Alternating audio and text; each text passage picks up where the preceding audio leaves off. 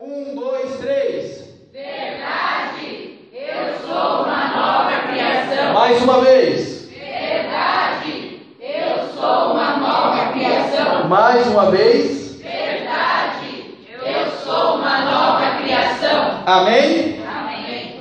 É para se espantar mesmo, né? Nós somos uma nova criação.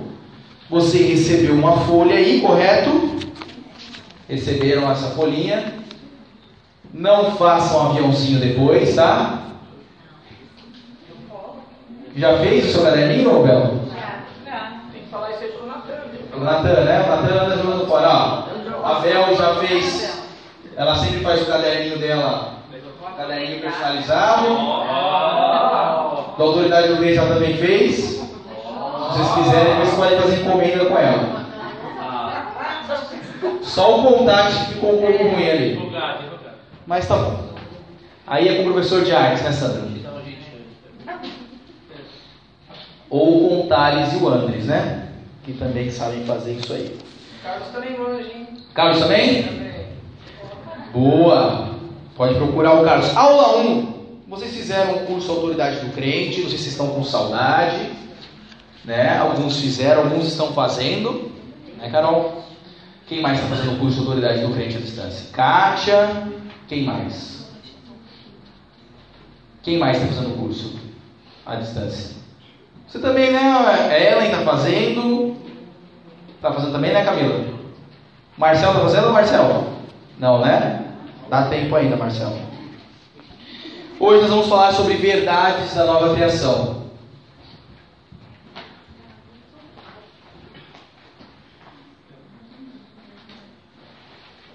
Hoje nós vamos falar sobre essa matéria, verdades da nova criação, e ela tem tudo a ver com a outra matéria que nós fizemos no semestre passado. Por quê?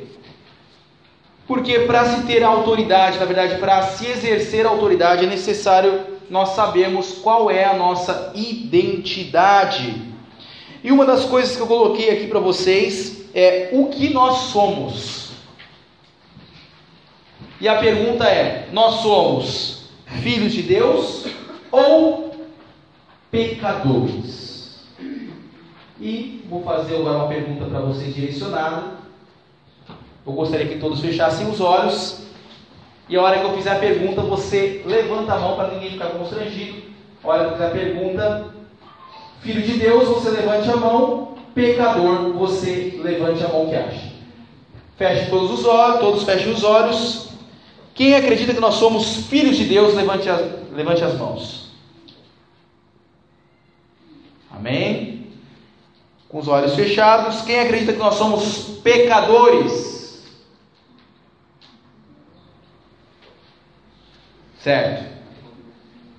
Tem algumas pessoas que levantaram as mãos em filhos de Deus e em pecadores. Meio a meio.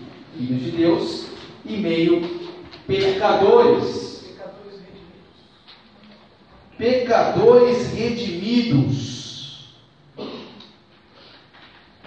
Pecadores redimidos. A segunda pergunta é: quando Jesus retornar, ele vai vir buscar o quê? Filhos ou pecadores redimidos? Feche os olhos de novo e eu vou perguntar: quando Jesus voltar, ele virá buscar o quê? Filhos? Levante as mãos.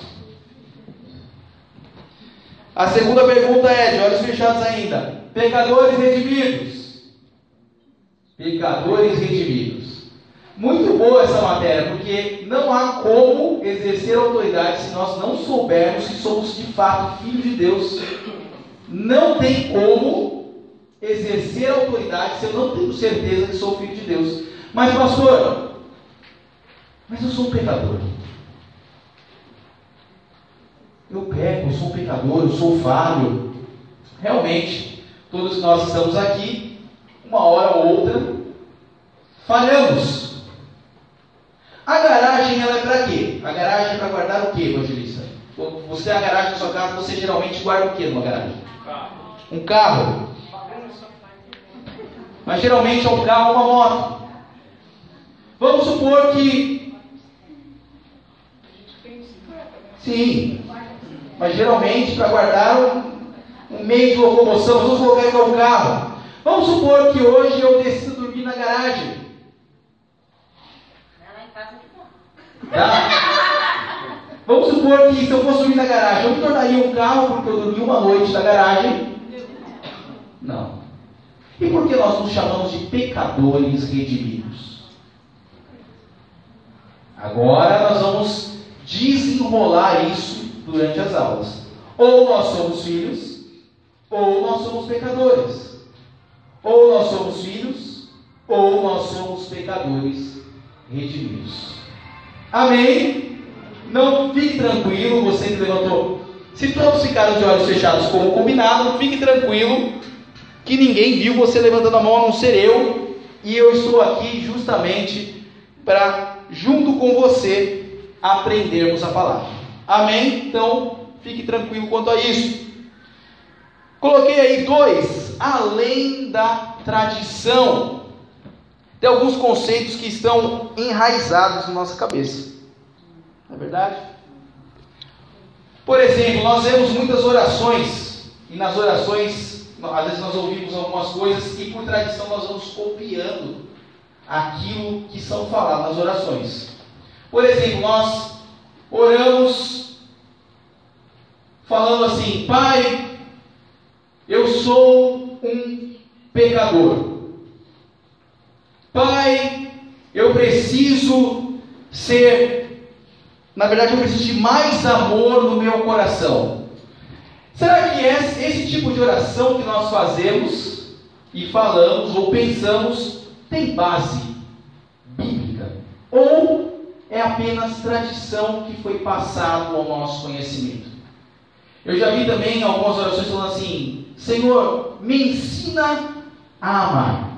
Alguns textos eu nem coloquei, mas na verdade, o que for vindo ao meu espírito eu vou falando. Se você puder abrir a sua Bíblia lá em Romanos, capítulo 5 e versículo 5. Amém. Por exemplo, eu recebi essa salvação, recebi a natureza de Deus em, dentro de mim. Logo, estou pedindo em oração para que Deus me dê amor ou me ensine amor. É bíblico orar dessa maneira. Se você puder abrir a sua Bíblia lá em Romanos 5 e versículo 5, nós vamos falar a respeito disso também.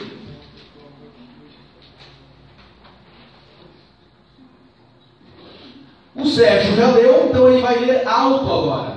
Para todos nós, amém, Sérgio? Leia para nós, leia aqui no microfone.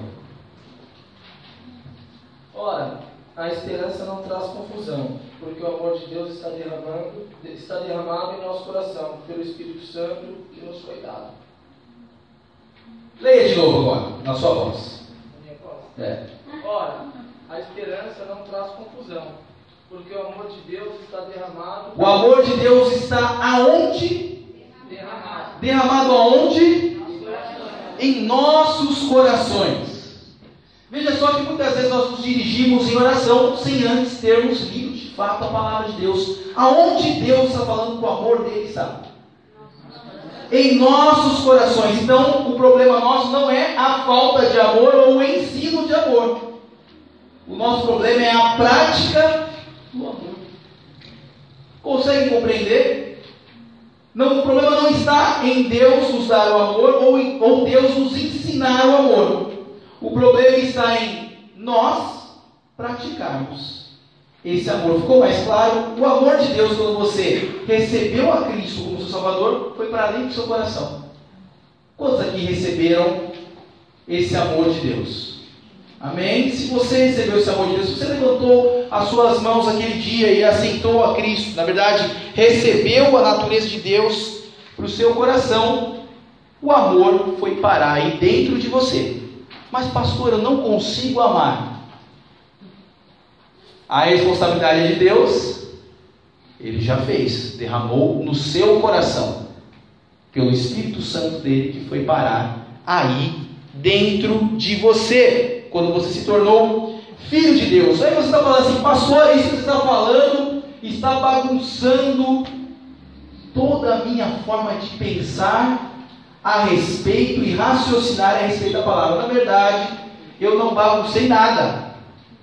Eu não baguncei nada, eu só acendi a luz para que você veja a bagunça que estava no seu quarto, a bagunça que estava na sua sala. E à luz da palavra nós vamos entender muitas coisas nas verdades da nova criação. Repita comigo. Verdade. Verdade. Eu sou, Eu sou uma nova, uma nova criação. criação. Se você puder abrir a sua Bíblia lá em Salmo 119. Eu vou fazer as aulas bem tranquilo. É um assunto muito abrangente. Aos pouquinhos, né, Natan? Bem tranquilo. Salmo 119. Pastor, por que, que eu tenho que estudar a palavra? Eu vou te explicar porque você tem que estudar a palavra. Eu vou contar uma história, terminou, terminou de uma forma trágica. Lembra, vocês se lembram que umas, acho que umas três, três cultos atrás, na quinta-feira, eu contei a história de um senhor que eu estava orando por ele, que ele tinha um problema no ciático, estava melhorando pouco a pouco. Ele ia todo dia lá no banco receber a oração. E ele estava melhorando, sabe? O poder passava sobre ele e foi foi melhorando. Ele fazia cinco sessões de fisioterapia por semana. Ele diminuiu para duas. Ele não conseguia subir as escadas para chegar até a minha sala. Ele conseguia chegar. Começou a dirigir o carro de novo. Mas eu não sei o que aconteceu esse final de semana que ele foi. Parece que ele foi na feira e conversando com um homem. Um homem se passou, na verdade, colheu algumas informações dele, levou ele até um outro homem que se disse ser um homem de Deus. Quando ele entrou no carro deste homem, o homem fez alguns truques, pegou uma folha de papel, passou um isqueiro debaixo do papel, e apareceu um caixão, apareceu várias coisas naquele, naquela folha. E aí ele deu também, falou que cuspiu no papel, apareceu um negócio vermelho, ele foi acreditando naquilo e o homem falou assim: Olha, para que você tenha uma cura completa no seu corpo, eu preciso de 5 mil reais. O que aconteceu com o homem? Ele chegou na segunda, acho que na segunda de manhã, passou por mim, falou que ia fazer um empréstimo, perguntei para quem, ele não falou. Ele fez o empréstimo à tarde, só aconteceu da filha dele ir lá e contar o ocorrido. Por que, que ele foi enganado? A culpa foi de Deus? Não. O problema foi a falta de conhecimento nessa palavra. Eu posso ser usado para curar o seu corpo. Como muitas pessoas já foram curadas. Só que também fica fácil você cair na lábia de alguém que queira te enganar se você não conhecer essa palavra. Há várias formas de Deus curar o seu corpo, curar a sua mente, curar o seu espírito. E aquele definitivamente não era a maneira de Deus curar o corpo de alguém, porque ele perdeu 5 mil reais num golpe e ele nunca mais vai ver aquele homem na vida dele. O Vitão está dando risada, né, então? É, eu fiquei muito chateado quando fiquei sabendo da história, porque assim, ele nem passou para me falar. Se ele tivesse me falado o que ele ia fazer, eu ia falar: não, não, meu querido, guarda esse dinheiro aí, 5 mil reais. Depois ele voltou lá e falou assim: eu fazia oração pelo senhor todo dia de graça. Você foi pagar 5 mil reais para um homem que você nem conhecia. Felizmente nós temos algumas histórias trágicas pela falta. Chegou a pagar? Pagou. Parece que ele, sa... ele foi uma troca de sacolas e o homem saiu com o dinheiro e ele saiu com uma sacola cheia de papel dentro. Foi um negócio assim, é. Mas ele acabou padecendo pela falta de conhecimento da palavra. Salmo 119. Viu porque é importante você vir ao curso? Hã? Falou. Ele, na verdade, ele, ele congrega numa igreja lá, mas eu não perguntei que igreja que era. A filha dele foi junto com ele, mas pode acontecer se você não conhece direito a palavra. Salmos 119 e versículo 97. Eu vou ler o 97. Alguns textos vêm ao meu espírito e eu vou falando conforme a aula. Amém? Então, se não tiver aí na sua folha, faça um adendo aí, coloque e vamos. Tem muita coisa para esclarecer ao nosso conhecimento. Salmo 119, versículo 97.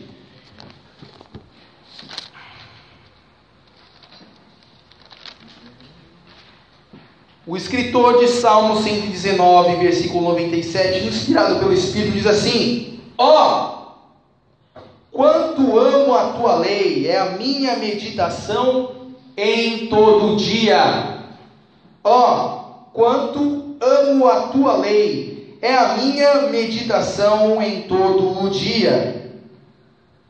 Tu, falando para Deus, pelos teus mandamentos, me fazes mais sábio que os meus inimigos, pois estes mandamentos estão sempre comigo. Olha só o que ele está falando: que ele ama a lei, é a meditação dele todo dia, pelos mandamentos, ele se torna mais sábio que os inimigos dele. 99, tenho mais entendimento do que todos os meus mestres. É um pouco pesado isso, né? Tenho mais entendimento do que os meus próprios tutores, porque eu medito nos teus testemunhos. Sou mais prudente do que os velhos, porque guardo os teus preceitos.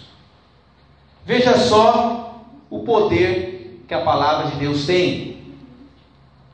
Quando você está ouvindo essa palavra e parece não ser nada, você não sabe o tamanho do poder que está sendo liberado deste altar enquanto você está ouvindo esta palavra.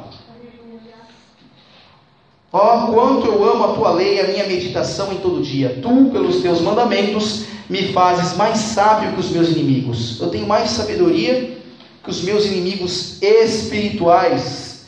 Tenho mais entendimento do que os meus mestres e sou mais prudente do que os velhos.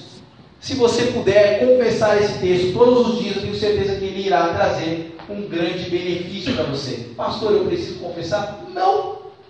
Mas se você confessar, o resultado virá para dentro do seu coração, para dentro da sua mente. Quanto mais eu falo essa palavra, mais ela produz resultados dentro de mim. Nós vamos estudar algo no decorrer da matéria sobre os três tipos de palavra na Bíblia, grafos, logos e rema. Toda vez que você fala a palavra, a palavra falada é o rema.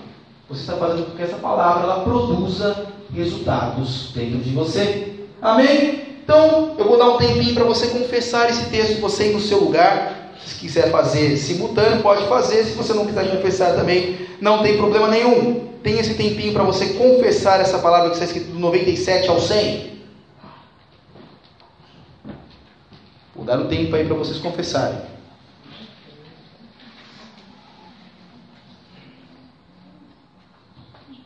Pode confessar em voz alta. Não precisa ser por pensamento, não.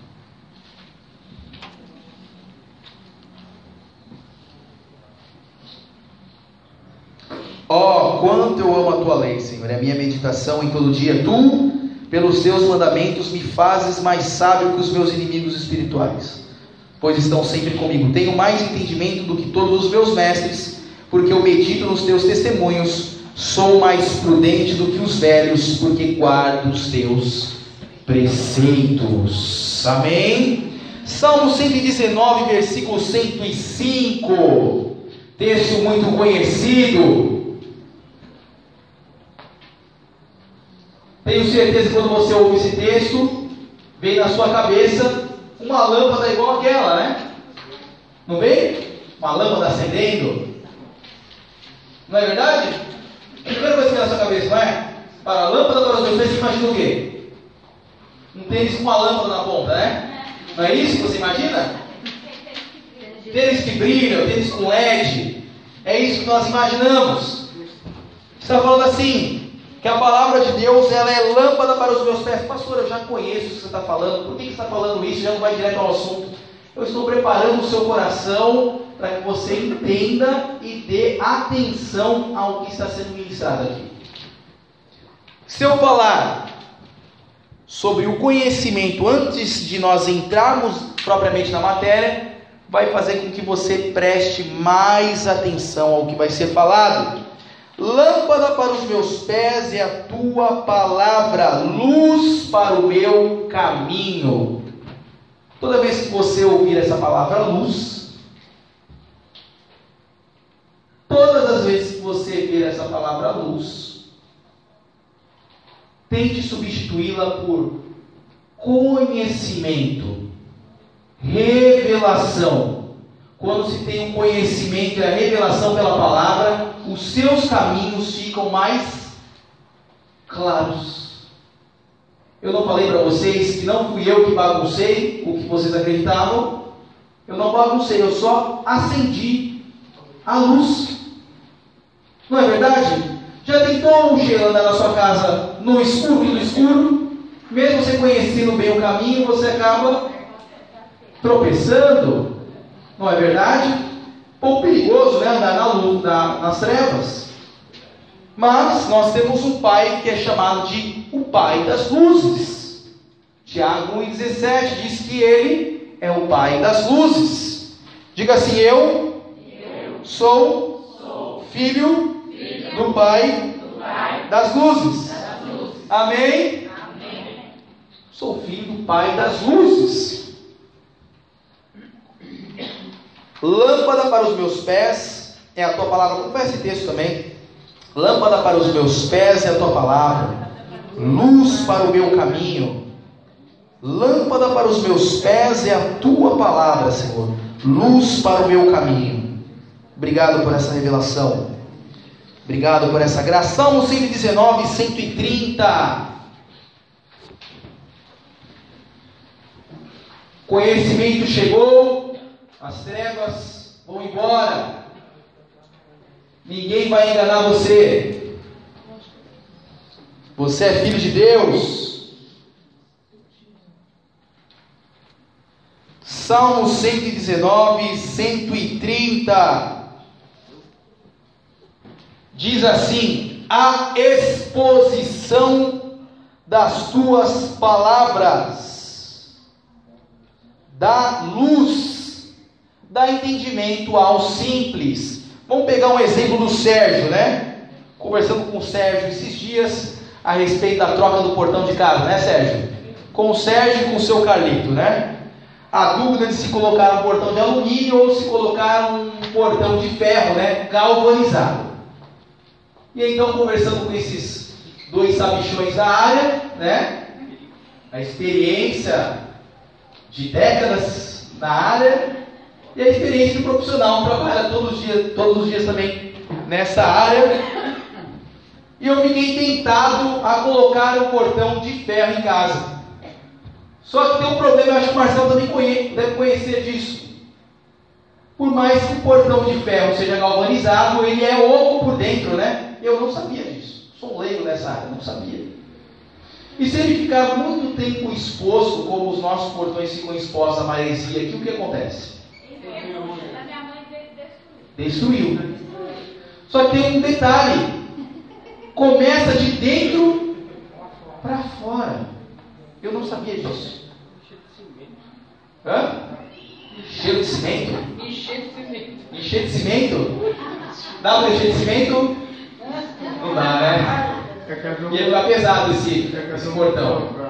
Ele começa corroendo de dentro para fora, não de fora para dentro. Quando vai ver, como o Carlito disse, quando você vai ver o portão já está todo condenado. É a mesma coisa que você deixar uma peça de metal na praia exposto a maresia. O que vai acontecer?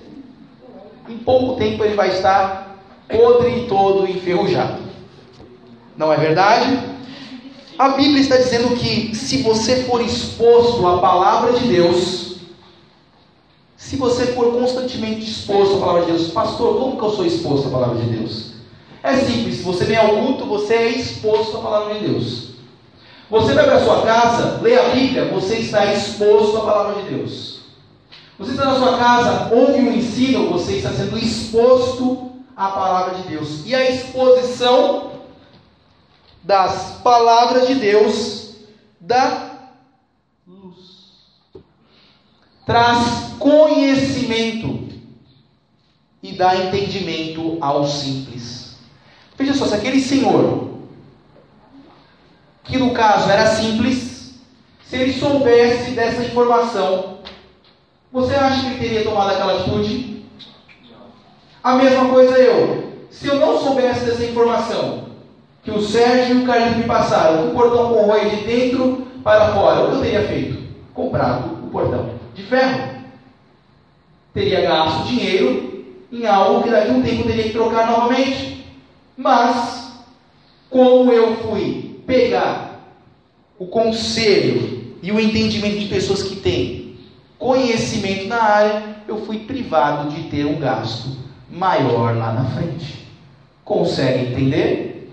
Então, a exposição das suas palavras traz conhecimento e dá entendimento ao simples.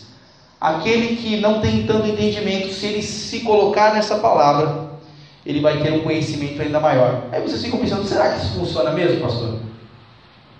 Será que se eu me expor essa palavra vai ter conhecimento? Vou falar para vocês. Eu, há 11 anos atrás, sabia muito pouco a respeito da palavra de Deus. Não tem outra forma de conhecer e entender a palavra de Deus a não ser estudando. Não vai aparecer um anjo na sua casa com um pendrive e espetar na sua entrada USB aqui na frente. Não tem isso, isso não existe com HD ou qualquer outra coisa que você acha que vai trazer. Ele não vai abrir a sua cabeça e colocar as escrituras aqui. É necessário que você pegue e leia este livro que está aí em suas mãos, amém? Então, se você fizer isso, tenha certeza que os resultados virão. Pastor, mas eu não consigo decorar o texto. Não, uma coisa de cada vez. Primeiro, se expõe a essa palavra. Daqui 10 anos a gente está 10 anos, 2 anos. O importante é você se expor a essa palavra. Tá certinho, Bel. Já faça um planejamento a longo prazo. Já melhorou muito, exatamente. Faça o um planejamento, não, não esmoreça persevere, faça assim, ó, daqui a um tempo eu vou ter tanto de conhecimento. Olha, eu já conheço, eu fiquei pelo menos aí uns três anos enroscado em Mateus. Três anos estudando Mateus. A pastora Sara é prova disso. A minha Bíblia está toda rabiscada, acho que o livro de Mateus é o mais rabiscado. Então, se expõe essa palavra, Efésios 4 e 11. Efésios capítulo 4 e versículo 11. Quem pode ler o 11 para mim, por gentileza? E ele mesmo deu uns para apóstolos, e outros para profetas, e outros para evangelistas, e outros para pastores e doutores. Bel 12. Querendo o aperfeiçoamento dos santos para a obra do ministério, para a edificação do corpo de Cristo. Lucineio 13 até que todos cheguemos à unidade da fé e ao conhecimento do Filho de Deus, a varão perfeito, à medida da estatura completa de Cristo. 14, Diego, lê para nós, por gentileza. Para que não sejamos mais mineiros, inconstantes, levados ao redor por todo o vento de doutrina, pelo engano dos homens que com astúcia induzem ao erro. Amém? Veja só, que Deus deixou homens e mulheres capacitados para ensinar a igreja e os cristãos para o amadurecimento. Então ele deixou para, para apóstolos. Pastor, o que, um apóstolo faz? Calma que nós vamos ter um curso mais para frente, fique tranquilo, nós vamos chegar lá. O que, que o profeta faz?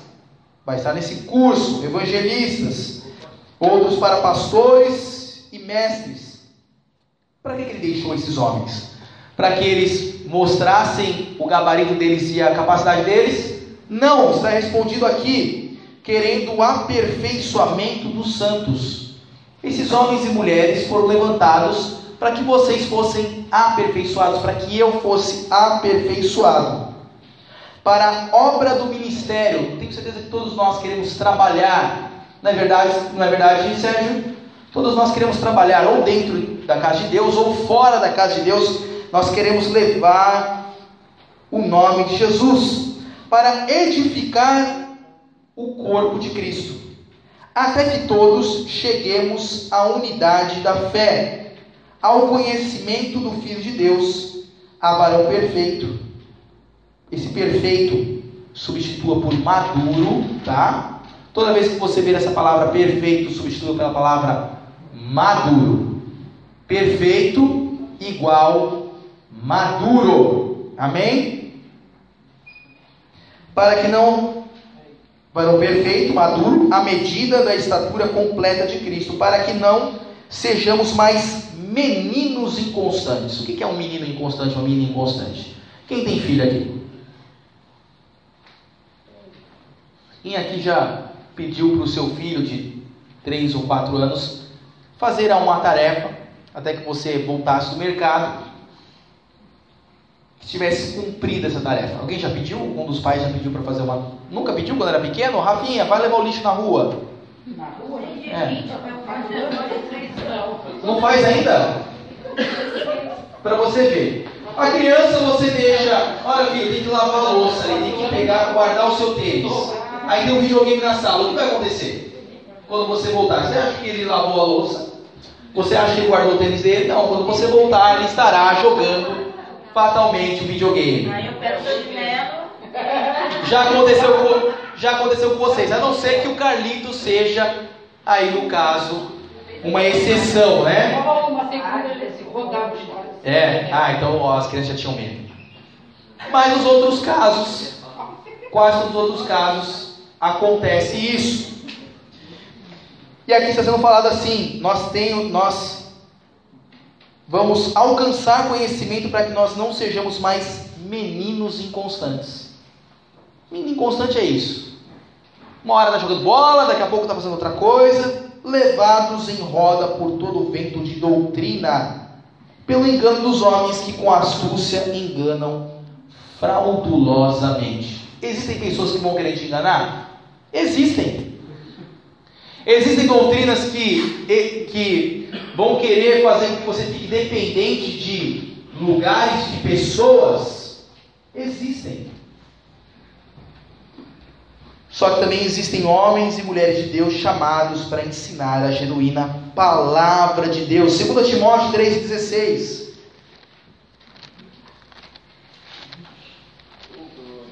2 Timóteo capítulo 3 e versículo 16. Nós estamos saindo da tradição, isso vai fortalecer a sua crença para você exercer sua autoridade. Não tem como exercer autoridade sem saber que você é um filho de Deus.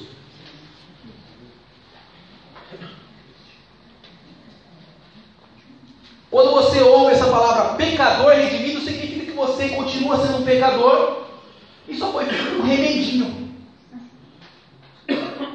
Quando eu falo que sou filho de Deus, significa que eu recebi uma nova criação, uma nova natureza. Eu nasci de novo.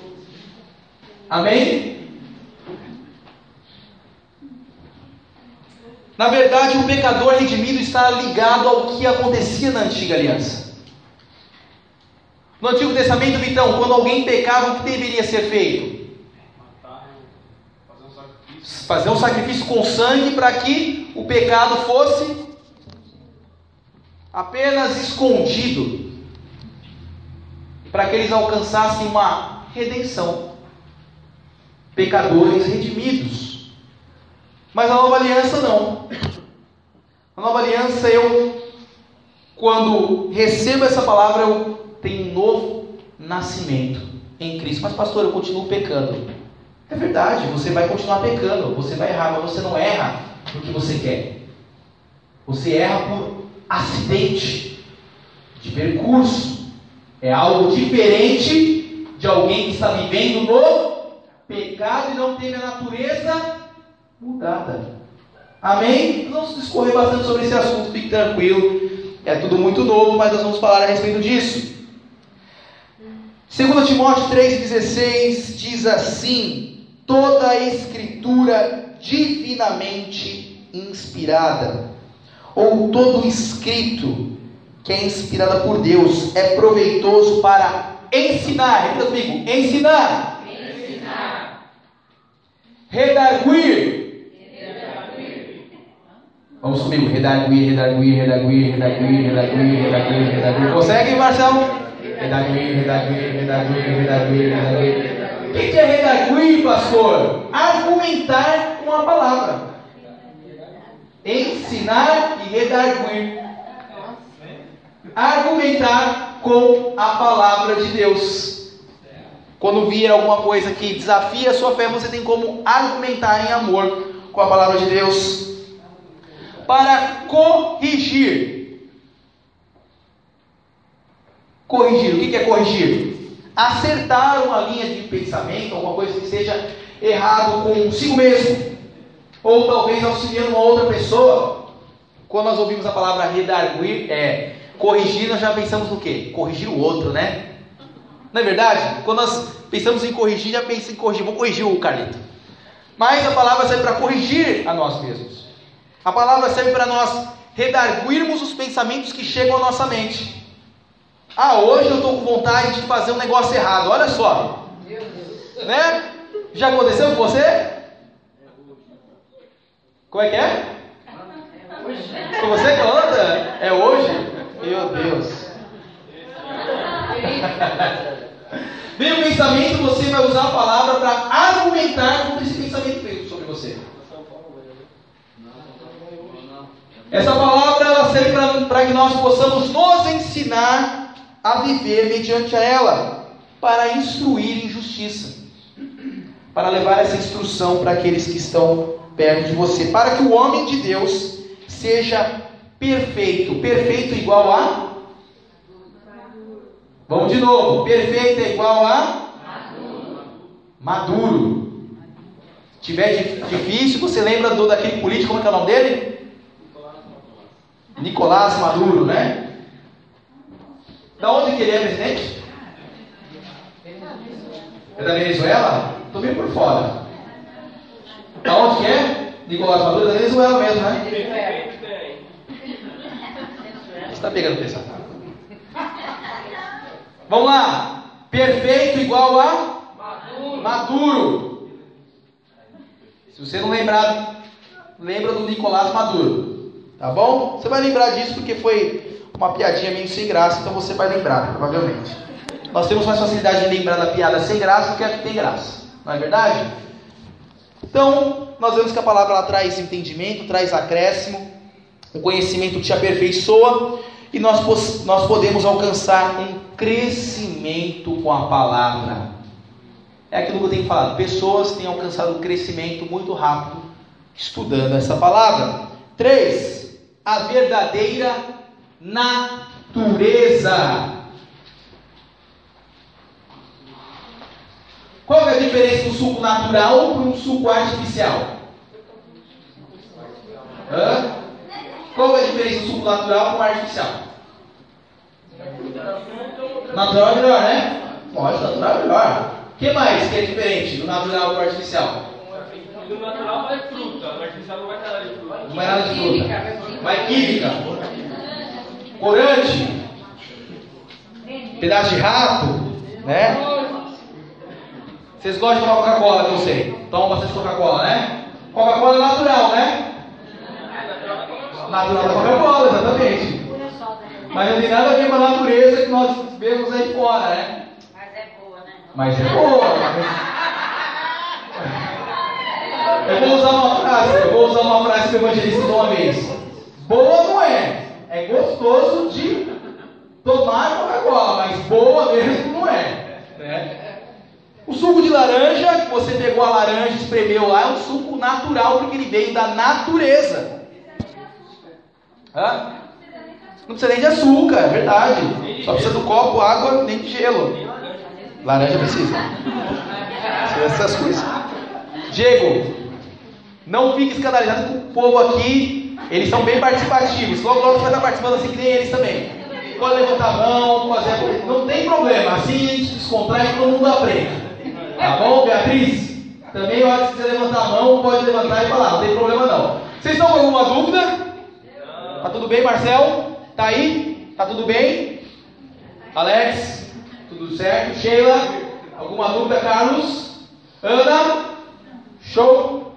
Então vamos lá, verdadeira natureza. Os dois homens que vieram de Deus. Pastor, teve dois homens que vieram de Deus? Teve dois homens que vieram de Deus. Exatamente. Nota 10 para você. Nota 10. Dá um salve de palmas para ela. Show. Obrigado, Ana. Você me antecipou, hein? Lucas 3,38. Mas show. Nota 10. A Ana vai muito bem nas provas. Ela, a Lucinei, o Joe voltou hoje. É mesmo, gente. É mesmo, esqueci. Sou eu com o resultado quando? Eu acho que tirou. Eu vou trazer, ó, sem falta, na próxima aula eu vou trazer as notas. Que tirou 10? Eu acho que ele não tirou, não. É a do jejum. Eu tenho gente com medo aí da- dessa prova. Mas eu, ó, eu prometo, ó, pessoal, por favor, me lembrem. Me lembrem. Me mandem mensagem no WhatsApp, que eu esqueço. É muita coisa. Amém? Oi? Tem o quê? Não, por no grupo não. No grupo é perigoso.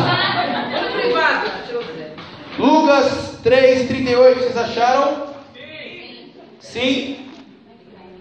Eu gostaria que o Natan lesse Lucas 3, 38. Não? Não sabe ler? Pessoal, pessoal tá bem engraçado. Priscila, lê pra nós? Lucas 3, 38. Seu nome é Priscila, né? Porque eu andei errando o nome esses dias aí, viu? Vocês puxam minha orelha se eu errar o nome. Pelo amor de Deus, eu chamando a irmã pelo nome errado o culto inteiro. Meu Deus, que vergonha. Acontece, gente. Lucas 3, 38. Quem veio sabe do que eu estou falando. Lucas 3, 38. Você viu? Técnica de pregador, chama de irmã, de irmão. Pra quem já errou no velório também o nome. Eu errei no velório, meu Deus. Tem, tem que ser bem combinado essas coisas, tem que deixar um papelzinho pra esquecer. Ó, eu decoro o texto bíblico, mas nome é meio complicado. Então vocês. Por isso que eu pergunto, seu nome é Carol ainda, seu nome é Ellen, às vezes dá uns lápis na memória. Chamando Valéria de Silvana, esses negócios assim. E ela não percebeu, tadinha. Priscila, leia pra nós, por gentileza. Cainã de Enos, Enos de Sete, Sete de Adão e Adão de Deus. e Adão de Deus. Cainã de Enos, Enos de Sete, Sete de Adão e Adão de Deus. Até parece aquela uma musiquinha antiga, né? Para as professoras aí que são mais velhas, né? Não sei de. Estava vendo seu lugar. Vai voltando, né? Isso. Parece, parece mais ou menos isso, né? Adão de Deus. Está falando que Adão veio de Deus. Está falando que Adão veio de Deus. Foi o pastor que falou isso. Foi o pastor William que falou isso. Depois vão chegar lá fora e falar assim: olha, meu pastor, pastor William ensinou que Adão veio de Deus. Então marca o texto aí, não foi o pastor William que falou. Quem disse isso? Palavra de Deus. Minha palavra não vale nada se não for essa palavra. Amém? Então sempre compare o que eu estou falando com a palavra de Deus. Lucas 3,38 diz que Adão veio de Deus. João 8, 23. João 8, 23.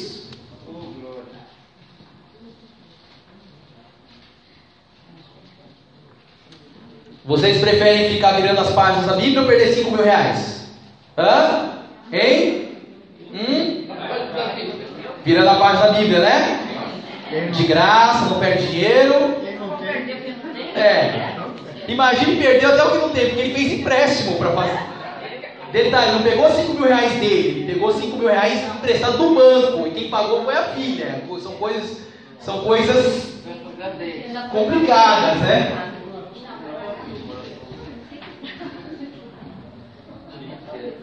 É. É. Hã? Entendi. É, mas ele também tem mais tarde. Então ele não tem mesmo. Ele não tem, coitado.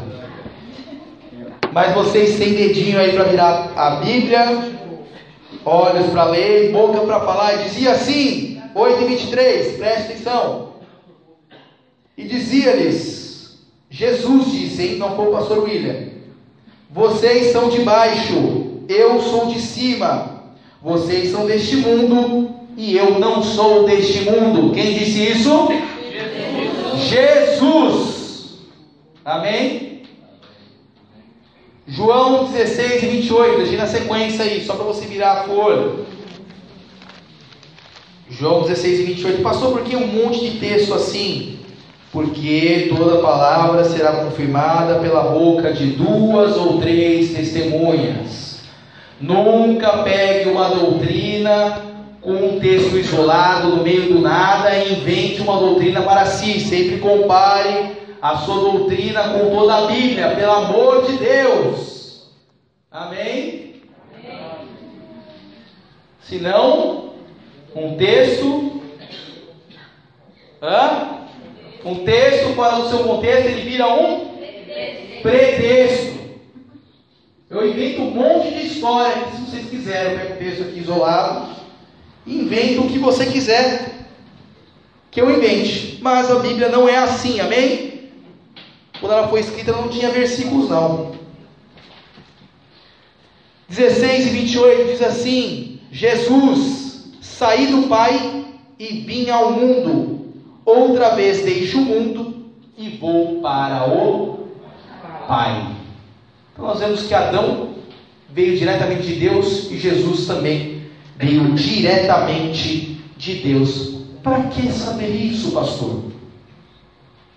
1 Coríntios 15, 45. 1 Coríntios 15 e 45. Para aqueles que estudaram autoridades do crente vão se lembrar, para aqueles que não estudaram não tem problema nenhum. Você vai conseguir entender a matéria do mesmo jeito.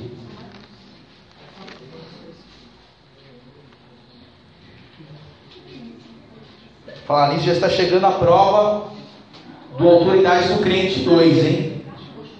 Já está chegando. Vai fazer, né, Marcel? Eu acredito. Vai fazer sim. Vai ser no domingo de manhã, você vai ver. Vitão vai fazer, né, Vitão? Se Deus quiser, Deus quer que você faça, meu querido. Venha fazer a prova. Carol vai fazer, já veio na aula. Ellen, nome de Jesus. Amém? Tem mais gente aí fazendo aula? A Kátia, a Kátia vai fazer, né, Kátia? 1 Coríntios 15, 45. Era bom que fez o primeiro também fazer de novo, para ver se ainda lembra. Quer fazer? Pode vir, Sérgio. Para quem, pra quem se formou no curso, está liberado. Você pode vir aqui escrever na aula. Resumo, vou liberar para você vir. Beleza? O Sérgio é aquele acadêmico que gosta de mais conhecimento.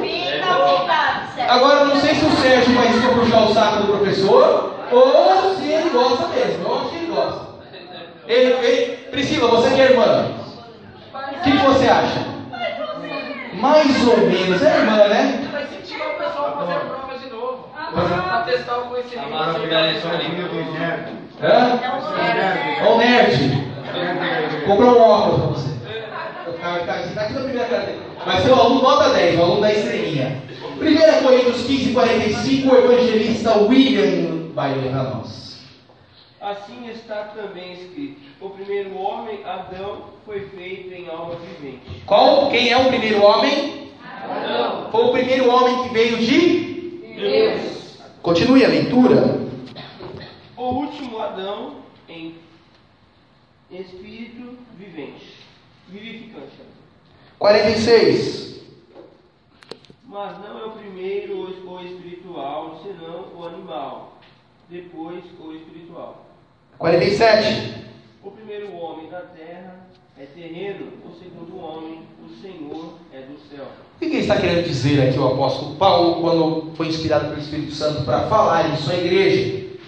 Ele está falando que o primeiro homem, Adão, ele foi criado, possuía uma comunicação, um relacionamento com Deus, E este homem chamado Adão, ele, na verdade, abriu mão de tudo isso para seguir um conselho que a sua esposa havia trazido para ele.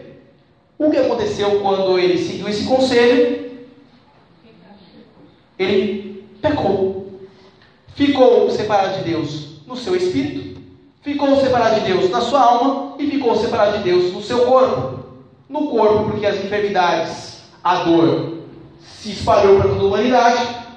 Da alma, porque começou a sentir medo e ficou separado daquilo que diz respeito a pensar o que Deus pensa. E do espírito, porque o seu espírito morreu naquele momento e ficou separado dessa comunhão espiritual de Deus. Amém? Alma vivente. Mas ele diz que o último Adão, Jesus, é espírito vivificante. Ou seja, é aquele que devolve ou traz a vida para nós. Não é o primeiro espiritual, senão o animal. Depois, Jesus, o espiritual. O primeiro homem, ele acabou ficando na terra, terreno, como nós éramos também. O segundo homem, o Senhor, é do céu. Então, Jesus, ele trouxe a natureza dos céus novamente para nós. 2 Coríntios, se você virar as páginas para frente, você vai chegar no segundo livro de Coríntios, segunda carta aos Coríntios, e você vai ver uma das chaves dessa matéria. Essa chave é bem conhecida, você já deve ter ouvido ou lido muitas vezes esse texto. 2 Coríntios 5,17 diz assim: Assim que, se alguém, se qualquer um, estiver em Cristo, nova criatura é. Se qualquer um de nós que está em Cristo, qualquer um de nós que estamos em Cristo, nós somos novas criaturas. Significa que o que era velho ficou para trás. O que era velho? A nossa forma de agir, a nossa forma de pensar, mas principalmente o nosso espírito que não tinha comunhão com Deus. Pastor, mas eu fui de outras religiões, eu fui de outros credos, e conseguia me desenvolver espiritualmente, mesmo não estando em Cristo. Nós vamos falar a respeito disso nas próximas aulas. É possível se desenvolver espiritualmente sem estar em Cristo. Acredita, Sandra, que é possível? É. Só que eu vou explicar o que isso gera para você e o que gera crescer em Cristo Jesus. Amém? Então, o que você era antes o seu espírito sem comunhão com Deus ficou para trás. Está falando que você é uma nova criatura. O que é algo novo? Sérgio. Algo novo. Algo novo? Nasceu agora. Nasceu agora. Quando você vai comprar um carro zero, é um carro que nunca foi emplacado, né? Exato, ninguém usou. Ninguém usou. Quando você vai comprar um carro 2015, por mais que a pessoa andou apenas 10 km e voltou lá e deu aquele banho de loja, ele é zero ainda? Não. Eles podem até diminuir lá, fazer um cambalacho lá para diminuir, deixar zerado a sua quilometragem, mas aquele carro não é mais zero. Ele já foi usado. Veja só, vamos começar a ter esse entendimento. Quando você recebeu a Cristo, o seu espírito que estava morto, ele foi recriado pelo Espírito Santo. Consegue entender? Quando você recebeu a Cristo em seu coração, o seu espírito que estava morto foi recriado. Não foi um banho de loja que Jesus deu em você. Ele não apenas passou o aspirador de pó, mandou dar um lavar, passar o pretinho no, no pneu e colocar de novo lá. Não. Ele te recriou com a mesma natureza. Mas, pastor, eu fui recriado e continuo pensando as mesmas coisas. Pastor, eu fui recriado, mas continuo mentindo. Pastor, eu fui recriado e continuo fazendo as coisas erradas.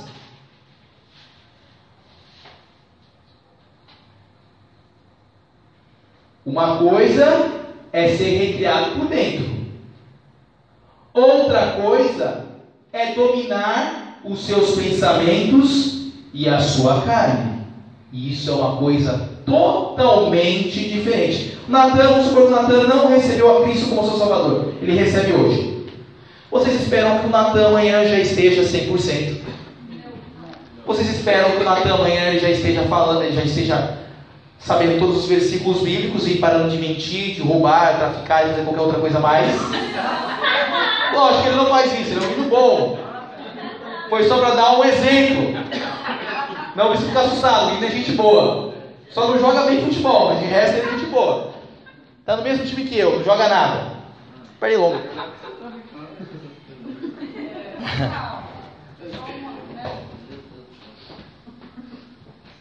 Amém? Não vai acontecer da noite para o dia, mas o seu espírito foi recriado.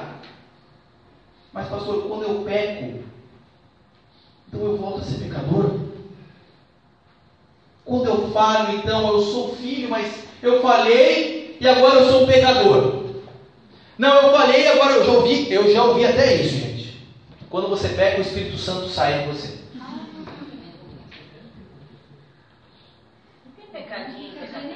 Pecado é tudo pecado. Na verdade, vamos explicar melhor também essa nomenclatura para pecado. Você peca, o Espírito Santo sai de você. Então você volta a ser uma velha criatura no Espírito. Está começando a entender a definição entre ser filho e um pecador redimido? Porque pecador redimido nós estamos vivendo sobre a velha aliança. Então eu mato um cordeirinho, espiou meu pecado. Mas eu sou um pecador ainda. Pastor, mas as pessoas se entristecem. Sim, mas não sai. Mas não sai, mas ele, mas ele fica triste, se entristece com a situação. Sim, mas não sai. Ele não vai sair de você. Não tem um porquê ele sair porque você foi feito uma nova criatura. Pastor, mas agora eu quero viver minha vida deliberada no pecado. Aí é uma escolha que você fez definitiva para você. É uma outra situação que eu já expliquei na autoridade do crente e eu não vou entrar agora nesse mérito. Mas você é um cristão, falhou. Ah, eu não sou mais filho de Deus, eu sou pecador agora. Senhor, eu sou um pecador. Não, a sua natureza é de filho. Você precisa se achegar agora ao seu irmão, pedir perdão para ele, como está escrito em 1 João 1,9, para que ele simplesmente apague a sua transgressão e você segue a sua vida como um filho de Deus. Vai ficar mais claro conforme nós formos falando. Então, quando você pega, é o que eu falei. Porque eu dormi uma noite na garagem e me tornei um carro. Transformers? Boa! Essa eu não pensei. Muito bom. Oi. Já ouvi assim, essa expressão. Por exemplo, é, eu vou num show. Ah. Aí o Espírito Santo fica me esperando lá. Não, não tem isso não. O Espírito Santo não é acompanhante de luxo, não. História é essa? Uber? Não, o Espírito Santo vai ficar esperando lá fora. Não. Já começou errado. O Espírito Santo vai continuar lá dentro de você.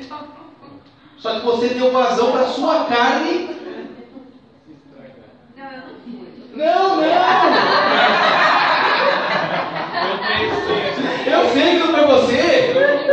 Um amigo. É o jeito de falar. Um amigo. Um. Ela falou, eu fui. Não, falando, vamos supor. Não, não, então, por isso que eu estou dando exemplo. Fica tranquila, fica tranquila. Aqui é para tirar, tirar a dúvida. Você foi no show, o Espírito Santo saiu dentro de você, o Espírito Santo continua dentro de você. Só que você e eu demos espaço para que a carne dominasse. Nós vamos falar sobre isso, sobre o cristão carnal. Ele é cristão, porque às vezes a gente vê assim, fulano de tal está na igreja, mas não é crente. Já ouviu isso, né?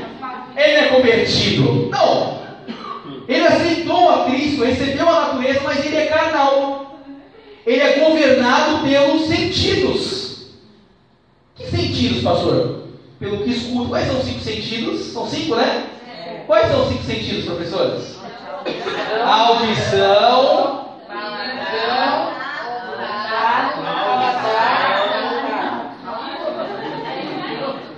os três macaquinhos matam três, né? Que é a audição, a visão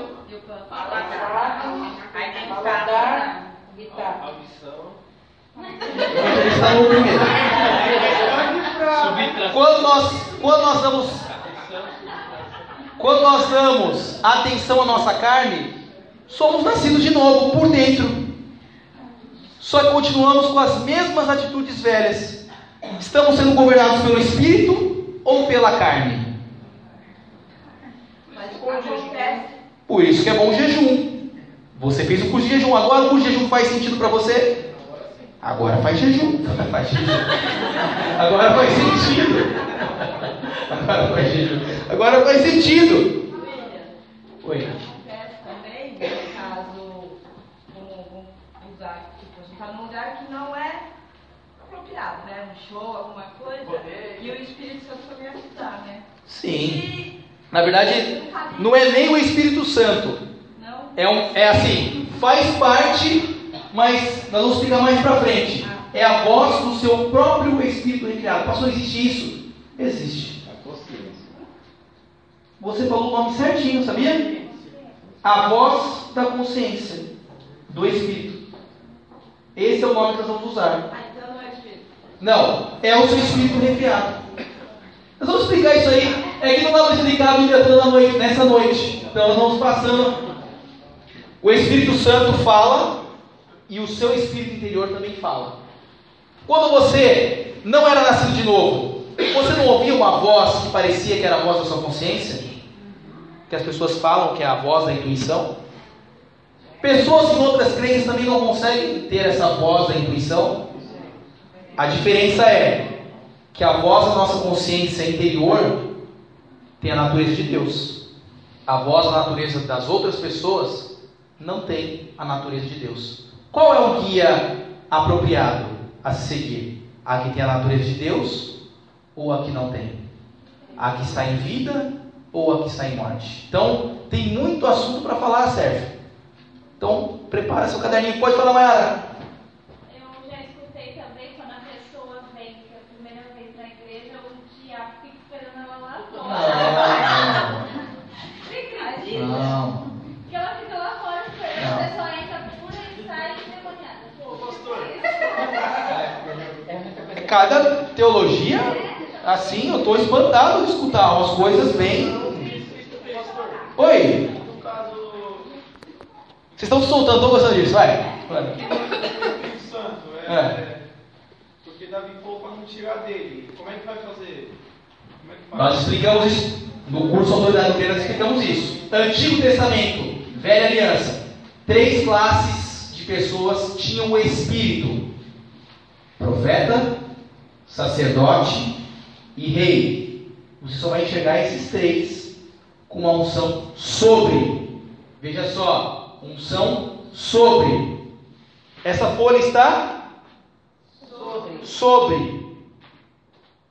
Eles tinham uma unção para capacitá-los para fazer algo sobre, como se fosse uma capa, um casaco. Novo Testamento, unção dentro, que é a unção que você tem. Você tem uma unção dentro de você, uma unção para te instruir, para te guiar. Mas no Novo Testamento também existe a unção sobre? Existe. É a unção que vem sobre o evangelista, é a unção que vem sobre o pastor, é a unção que vem sobre o mestre, sobre o apóstolo, para que eles exerçam o cargo deles, o ofício deles na igreja. Amém? Então por isso que ele fala assim, não retire de mim o seu Espírito Santo. Porque o Espírito Santo foi retirado de Saul. Por quê? Porque ele não era mais aprovado como rei. Entendeu? Alguém mais tem alguma pergunta? Tranquilo? Conseguiram entender, né? Tem muita coisa para falar. E uma das coisas que eu vou falar para vocês é o que está escrito em 2 Coríntios 5, 21. Não está marcado aí, mas marque na sua Bíblia. Você viu, Lucinei? Quando eu aqueço a voz, eu consigo falar mais tempo. Sem ficar rouco. Hã? É, eu estou fazendo exercício para voz agora. Tá vendo minha voz evoluindo agora? Supermercado sai tudo. Quilo do tomate, 1,99. Ó. Do prático, as, as casas aqui do supermercado prático são fresquinhas. Segunda Coríntios 5, 21, esse texto, esse, eu amo esse texto. Se você puder, coloque esse texto numa tirinha e deixe ele debaixo do seu travesseiro quando você acordar, se você lembrar, leia esse texto. Diz assim: aquele que não conheceu o pecado, Jesus se fez pecado por nós, para que nele fôssemos feito justiça de Deus. Veja só, se você foi feito justo, ou você é justo, ou você é pecador. Não dá para ser as duas coisas. Não dá para torcer para o Corinthians, não dá para torcer para o Palmeiras. Não tem, tem condições, né? Não tem condições de torcer para o Corinthians e torcer para o Palmeiras. Isso não existe. Então, ou você é pecador, ou você é justo. O que é justo, pastor? O que é ser justo? Oh, fala assim, meu tio. Fala assim, meu tio. Eu acho que o Diego é corintiano, né, Diego? Santista. Tá bom, é preto e branco. Não sendo verdinho, negócio de verdinho é meio complicado. Quando Cristo, ele se fez justiça, ele transformou você também em justiça. O que é justiça? É fazer justiça na rua, sair com uma faca acertando os candidatos aí, né? Hoje em dia deu, hoje deu pano pra manga esse negócio, hein? Tadinho, né? O candidato, com uma facada, o negócio ficou feio. Deus proteja ele também lá. Amém? Eu não apoio ninguém, tá? Então, fica livre para você votar em quem você achar melhor. Eu só oro. O evangelista está apoiando, né, evangelista? Não, não. apoiando ninguém. O evangelista não está apoiando ninguém. Justiça significa, se quiser marcar aí, eu já dei esse, essa, essa definição, se quiser marcar, justiça é um bom relacionamento com Deus. Toda vez que você ouvir essa palavra no Novo Testamento, justo, justiça significa ter um bom relacionamento com Deus. Jesus, ele não conheceu o pecado, se fez pecado por mim e por você, para que nós tivéssemos um bom relacionamento com Deus. Amém? Deus ouve filhos ou pecadores? Filhos. Ele ouve nova criação. Romanos 12 e 1. Já estamos terminando. Romanos, você vai virar algumas páginas para trás. Nós tivemos um ensino no, logo no princípio da igreja, chamado Romanos, né? A sala era menor, né, evangelista? A sala está crescendo. Glória a Deus. Não tinha nem. Não tinha nem a folhinha, né? Nem a folhinha, nem o que você falou no começo lá. Não tinha um, não tinha um jargãozinho, né? Tinha intervalo? Tem, hoje também tem. É que hoje eu quis. Estou inspirado, quero seguir. Tem intervalo hoje em casa. Hã? Vai tomar lanchinho em casa. A professora Augusta, a professora Augusta viajou. Vai ter lanchinho.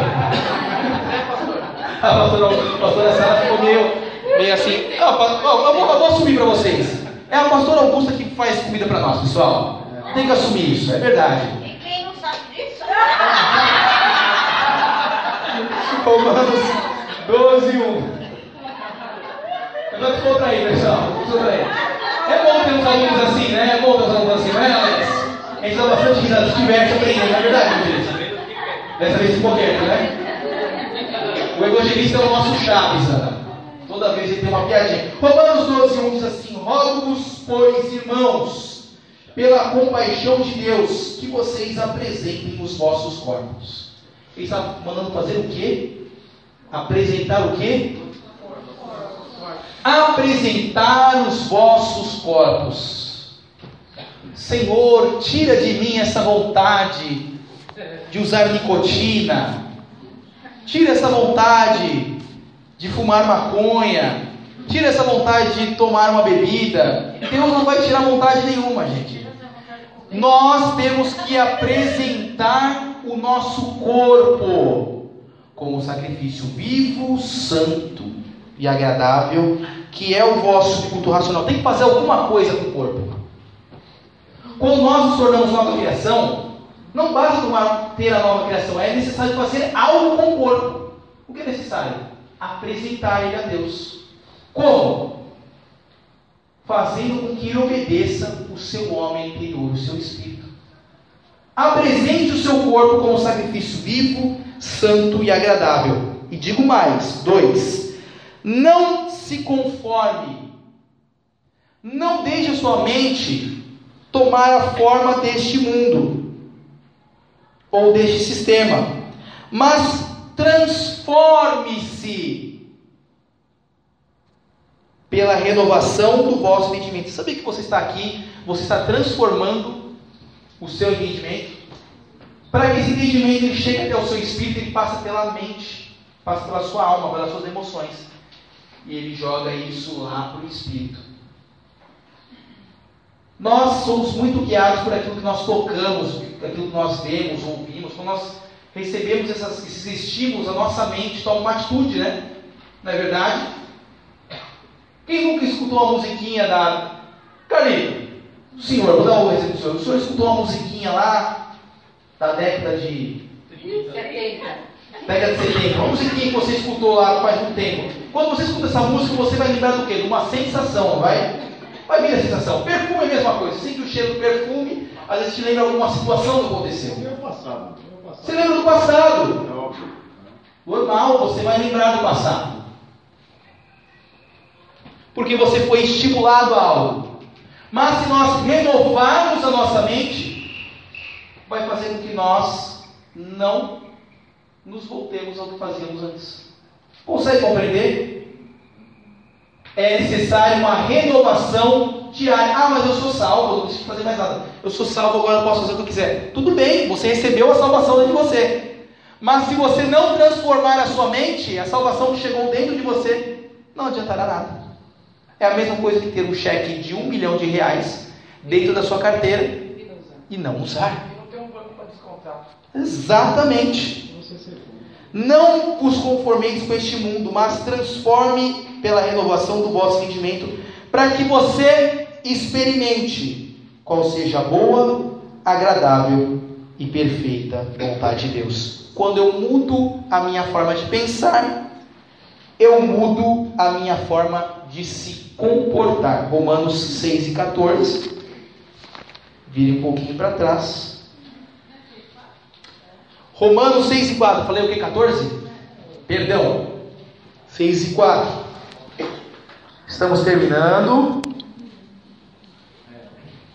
Uma hora e 14 de aula. Passou rápido. Tudo isso. Uma hora e 14. Rendeu, né? O Sérgio até meio branco. Não tomando sol? Um solzinho, hein? Romanos 6, 4. Ia falar 14 de novo. É por causa de um outro texto. 6 e 4 diz assim: De sorte que fomos sepultados com ele pelo batismo na morte, para que, como Cristo ressuscitou dos mortos pela glória do Pai, assim andemos. Toda vez que você ver essa palavra andemos, não é que você está andando por aí. Eu estou andando em amor. Ai, eu sou amoroso hoje. Estou andando em fé. Como eu estou. Não, esse andeu significa eu estou andando numa conduta. Ou eu estou andando num pensamento, numa forma de viver, num estilo de vida. Assim andemos nós também em novidade de vida. Ou seja, assim como nós somos mortos com Ele, e assim como Cristo ressuscitou pela glória do Pai, assim como aconteceu com Ele, é necessário que também nós andemos em novidade de vida. Ou seja, a graça de Deus nos alcançou, correto? Você pagou algum real para, para receber essa graça. De graça, não porque nós merecíamos. Não porque nós somos legais, como eu sempre falo, uma frase de Tony Cook, mas porque ele é legal. Mas é necessário que nós façamos algo.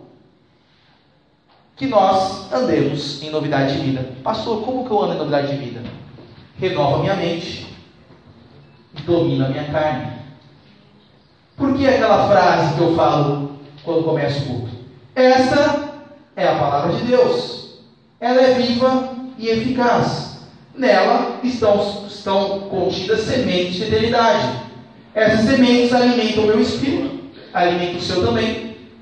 Elas transformam o meu entendimento, a minha alma e fazem com que o meu corpo seja dominado.